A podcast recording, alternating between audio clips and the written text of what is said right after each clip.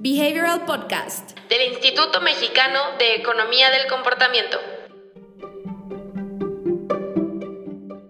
¿Cómo están?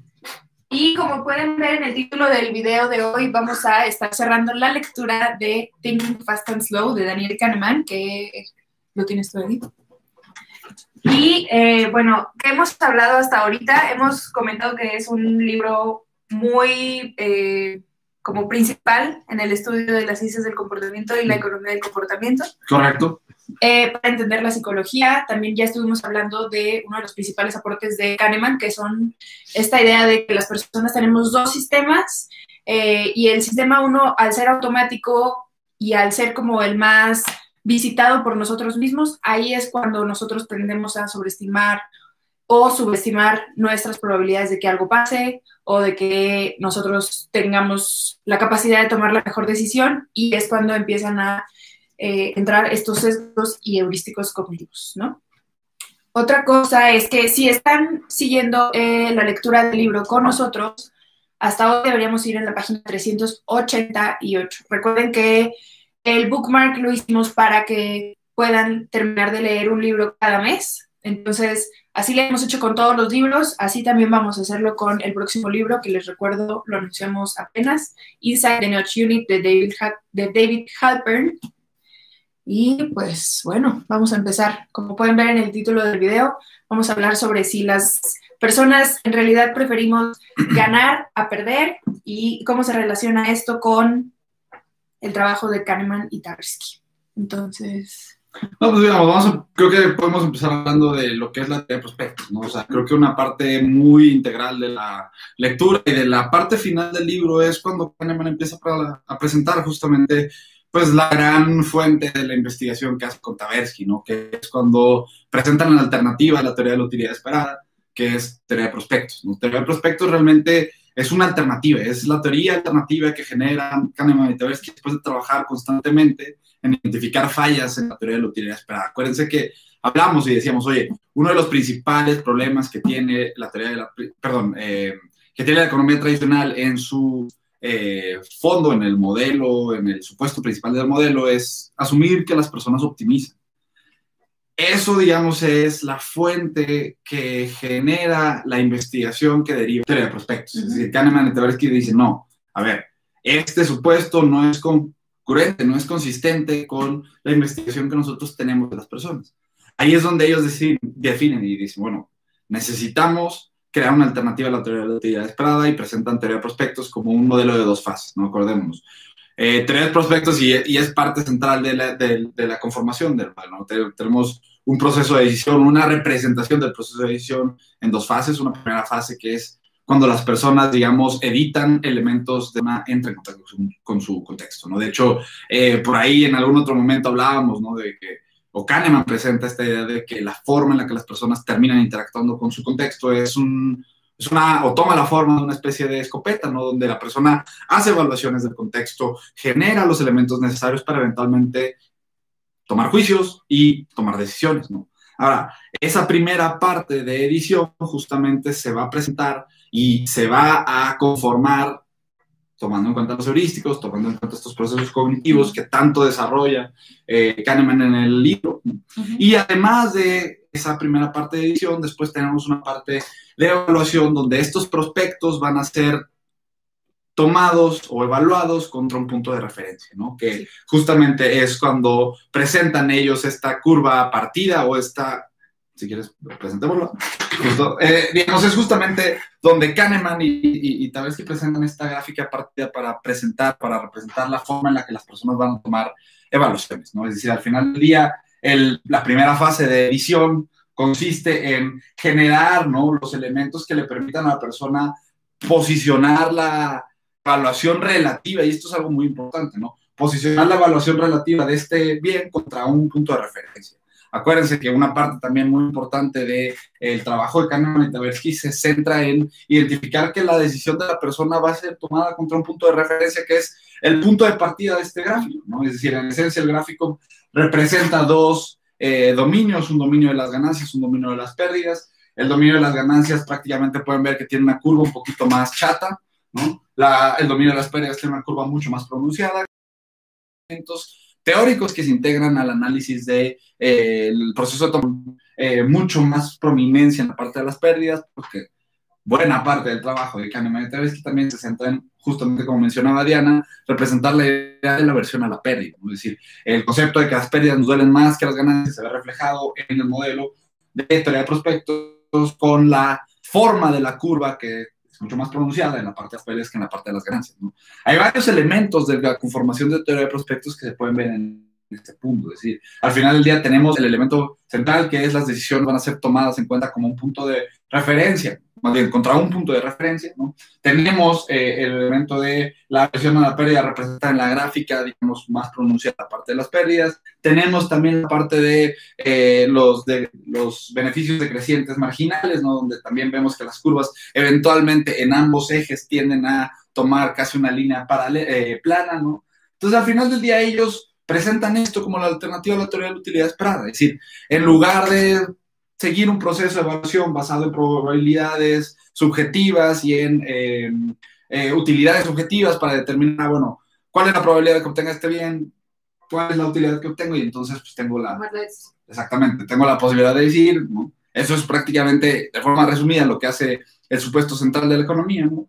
Eh, que presenta una alternativa y dicen, bueno, la persona no hace evaluaciones basadas en probabilidades y utilidades, sino más bien hace evaluaciones basadas contra un punto de referencia que eh, va a estar situado por elementos de contexto. Es decir, los, elementos, los elementos que van a estar situados en el mapa van a ser las evaluaciones que haga la persona de contexto y que le permitan entonces determinar en relación al punto de referencia si toma o no toma la decisión. Creo que al final del día, eh, de aquí no se desata muchísimas otras líneas de investigación, porque al final del día, es decir, la representación de teoría de prospectos es solamente la base para que eventualmente salgan también estudios alrededor de eh, las proporciones o las propensiones más bien que tienen las personas a eh, aceptar riesgos o no aceptarlos dependiendo de la posición que tienen en términos de ganancias y pérdidas.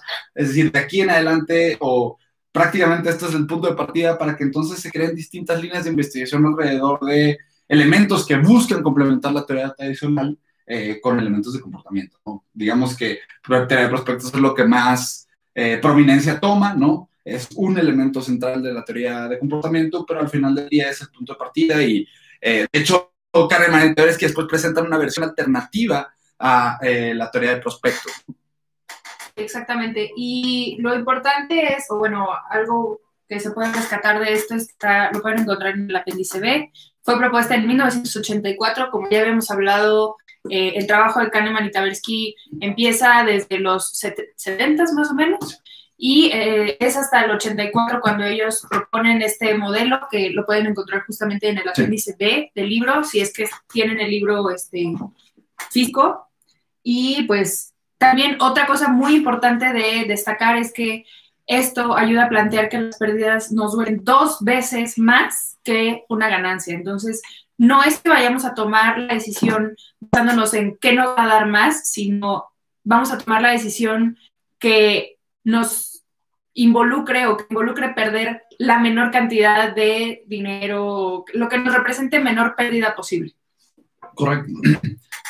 ¿Y cómo se relaciona esto con nuestra toma de decisiones en la vida, digamos, cotidiana? Pues si tenemos este, este factor y sabemos que los, las personas tenemos esta tendencia a evitar una pérdida y no tanto actuar para obtener una ganancia, vamos a encontrarnos que pues tal vez la gente por eso no eh, quiere ahorrar, ¿no? Porque ahorrar ahorita significa una pérdida, significa tener menos dinero ahorita por un futuro que no sabemos si va a llegar. Entonces es como abrir la puerta a todos estos, eh, todas estas decisiones y todos estos atajos que las, o sea, para las personas eh, sería muy difícil dejar ir algo porque no se ve tan tangible contra el beneficio que le representaría empezar entonces a tomar la decisión que, que más le conviene, ¿no? Y pues bueno, como pensamientos finales de la lectura, aunque todavía no la acabamos según el bookmark, pero esta es la última semana que la vamos a comentar, creo que es un libro bastante interesante, muy recomendado por toda la gente que está interesada en saber un poquito de la historia de las ciencias del comportamiento, aunque ya habíamos hablado que no es un libro tanto de diseño ni que incluye consejos eh, aplicables ni inmediatos a aplicar una estrategia en un producto o en un servicio, es importante tener esta información de cómo las personas tomamos decisiones, cómo es que las personas tendemos a preferir no perder y no tanto no y no, y no, y no tanto ganar para justamente tener esto en cuenta y empezar a diseñar productos, servicios y estrategias que aíslen a la gente justamente de ese contexto y que la puedan como que salvar y sacar de tomar esa decisión sesgada. Correcto. Y pues bueno, como ya les había comentado, el próximo libro es Inside the Nudge Unit, que vamos a empezar con la lectura la semana que viene, igual a las 10 de la mañana, vamos a estar transmitiendo en Instagram, en el grupo de Book Club de Facebook, por si todavía no se han unido, por favor, mándenos, invita eh, mándenos su request y los vamos a aceptar. O si prefieren seguir la lectura aquí a través de YouTube, siempre leemos sus comentarios, siempre estamos atentos a lo que eh, nos escriben. Y lo que también queremos hacer en este webinar, ya para terminar, es invitarlos a una transmisión que vamos a tener el próximo Viernes. 5 de junio a las 7 p. ¿Nos quieres hablar un poquito más de Sí, el viernes, digamos, si les interesa un poquito, eh, pues más ver el cómo se lleva la práctica estos principios de análisis y diseño de comportamiento, vamos a estar trabajando en un problema que detectamos en uno de los medios de recaudación que tiene la Organización Mundial de la Salud. Digamos que como una, uno de los esfuerzos para pues, combatir el COVID-19 en todo el mundo, la Organización Mundial de la Salud abrió un fondo que se llama COVID-19 eh, Response Fund, ¿no? .org, de hecho, ustedes pueden entrar al sitio. Y, el sitio lo que tiene es un espacio para que la gente haga donaciones de cualquier lugar del mundo. El problema es que el sitio, a pesar de tener información muy valiosa, está desaprovechando todo el potencial de realmente generar atracción en términos de eh, recaudación con las personas. Entonces, lo que vamos a hacer el próximo viernes es junto con el resto del equipo de análisis del email, vamos a estar haciendo una especie de sesión en vivo donde haremos un escaneo del sitio web, eh, identificaremos algunas barreras de comportamiento que están, digamos, evitando que las personas puedan llevar a cabo una interacción adecuada para el objetivo que queremos, en este caso, donar, ¿no? Y vamos a presentar algunas alternativas de cómo se podría convertir la información que ya tienen, ¿no? Porque es lo importante. Es decir, en este caso, eh, ellos tienen información que está en el sitio y el sitio tiene toda la información necesaria para que una persona haga una donación. El problema no es que no esté la información ahí, el problema es que la información como se está presentando no tiene impacto, no tiene tracción sobre las personas. Hay información muy importante que puede ser vital para la decisión de una persona en términos de donación que no está visible y que no está prominente. Entonces, es decir, lo que vamos a hacer es tomar una de las herramientas que nosotros tenemos de análisis, sentarnos, hacer un análisis, digamos, leve de la página, sacar estas alternativas y, digamos, eh, pues presentar el, la el rediseño del sitio, ¿no? Representarlo como, utilizando la misma información que ya se tiene, utilizando los medios que ya se tienen, con pequeñas intervenciones que tomen en cuenta principios de comportamiento, se puede mejorar el sitio y se puede mejorar la atracción. Entonces, si les interesa, les digo, es un elemento completamente práctico. Entonces, si les interesa, pues un poquito brincar de lo que hemos estado hablando en los libros a ver en la práctica cómo, se lleva a cabo un análisis. El viernes vamos a estarlo,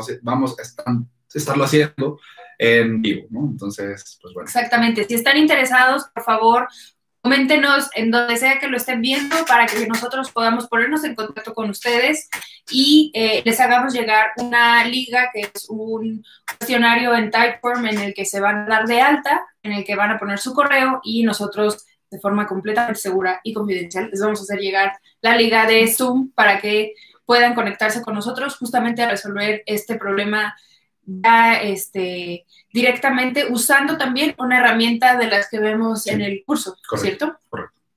Entonces, eh, nos vemos la siguiente semana. Recuerden que si quieren conocer profundidad sobre cualquiera de estos temas, los invitamos a leer eh, los libros que estamos reseñando, al curso que también no son los últimos días de anuncio de descuento de algo, pero recuerden que tenemos fechas nuevas de julio a agosto. Y pues, bueno, nos vemos pronto. Nos vemos pronto, sí. Adiós. Si quieres saber más sobre los libros y los temas que abordamos en el podcast, ingresa a nuestra página web ecomportamiento.org donde encontrarás libros, autores, blog y mucho más. Encuéntranos en LinkedIn, YouTube y Facebook como Instituto Mexicano de Economía del Comportamiento, en Instagram como imec.mx o en Twitter como ecomportamiento. No te pierdas las transmisiones semanales todos los viernes a las 10 a.m. hora Ciudad de México.